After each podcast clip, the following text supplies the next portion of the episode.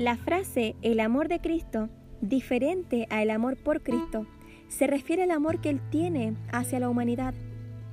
Su amor puede ser descrito brevemente como su forma de actuar en nuestro mejor interés, especialmente en satisfacer nuestra mayor necesidad, tanto espiritual, física y material, a pesar de haberle costado todo y aunque éramos totalmente indignos de tal amor. Aunque Jesucristo, siendo Dios por naturaleza, existió desde el principio de los tiempos con Dios el Padre y el Espíritu Santo, Él dejó voluntariamente su trono para hacerse hombre y así poder pagar el castigo de nuestro pecado, para que no tuviéramos que pagarlo nosotros por toda la eternidad en el lago de fuego porque el pecado de la humanidad ha sido pagado por nuestro Salvador Jesucristo, quien jamás pecó. Dios, quien es justo y santo, ahora puede perdonar nuestros pecados cuando aceptamos el pago de Jesucristo como nuestro. Por tanto, el amor de Cristo es mostrado al haber dejado su hogar en el cielo, donde era adorado y honrado como Él merece, para venir al mundo en forma de hombre donde Él sería ridiculizado, traicionado, golpeado y crucificado en una cruz para pagar el castigo de nuestro pecado, resucitando nuevamente de los muertos al tercer día.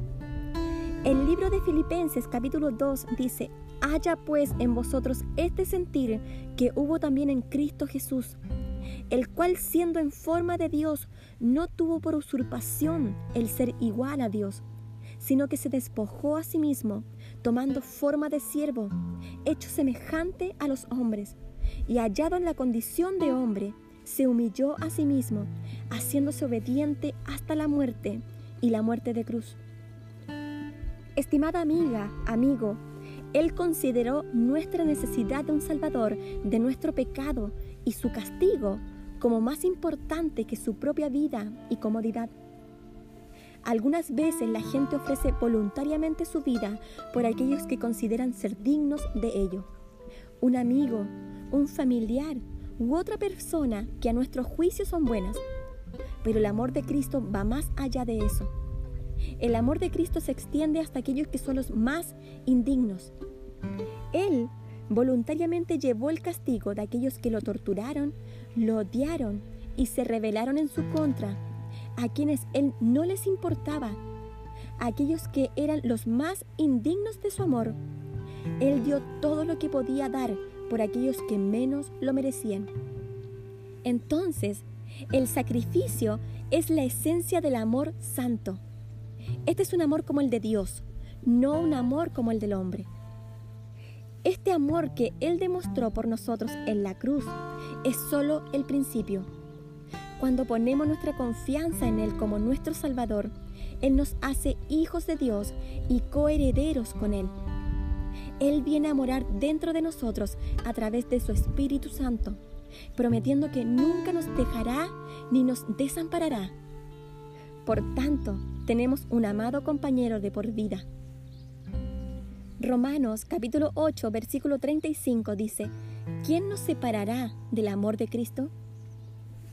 Sin importar por lo que pasemos, Él está ahí y su amor está siempre disponible para nosotros. Pero así como Él reina legítimamente como un rey benevolente en el cielo, necesitamos darle la posición que Él merece también en nuestras vidas, la de maestro y no solamente de compañero. Es solo entonces cuando experimentamos la vida que Él quiso que viviéramos en la llenura de su amor. Romanos capítulo 5, versículo 8 dice, Mas Dios encarece su amor para con nosotros, en que siendo aún pecadores, Cristo murió por nosotros.